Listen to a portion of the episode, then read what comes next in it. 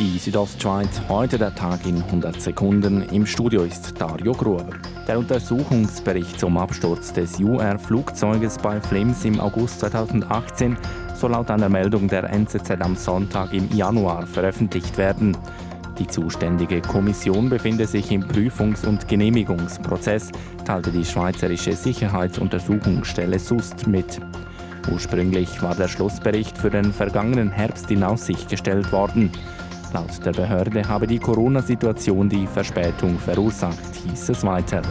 Zum Sport Ski Alpin. Justin Murisier fährt zum ersten Mal in seiner Karriere auf ein Weltcup-Podest. Der Schweizer wurde auf der Gran Risa in Alta Badia Dritter. Gewonnen hat den Riesenslalom der Franzose Alexis Bentureau vor dem Norweger Atleli McGrath. Marco Odermatt wurde Vierter. Corinne Sutter ist der Auftakt in die Speed-Saison vollauf geglückt. Nach den Plätzen 1 und 2 in den Abfahrten stand die Schweizerin in Val d'Isère auch im abschließenden Super-G heute auf dem Podest.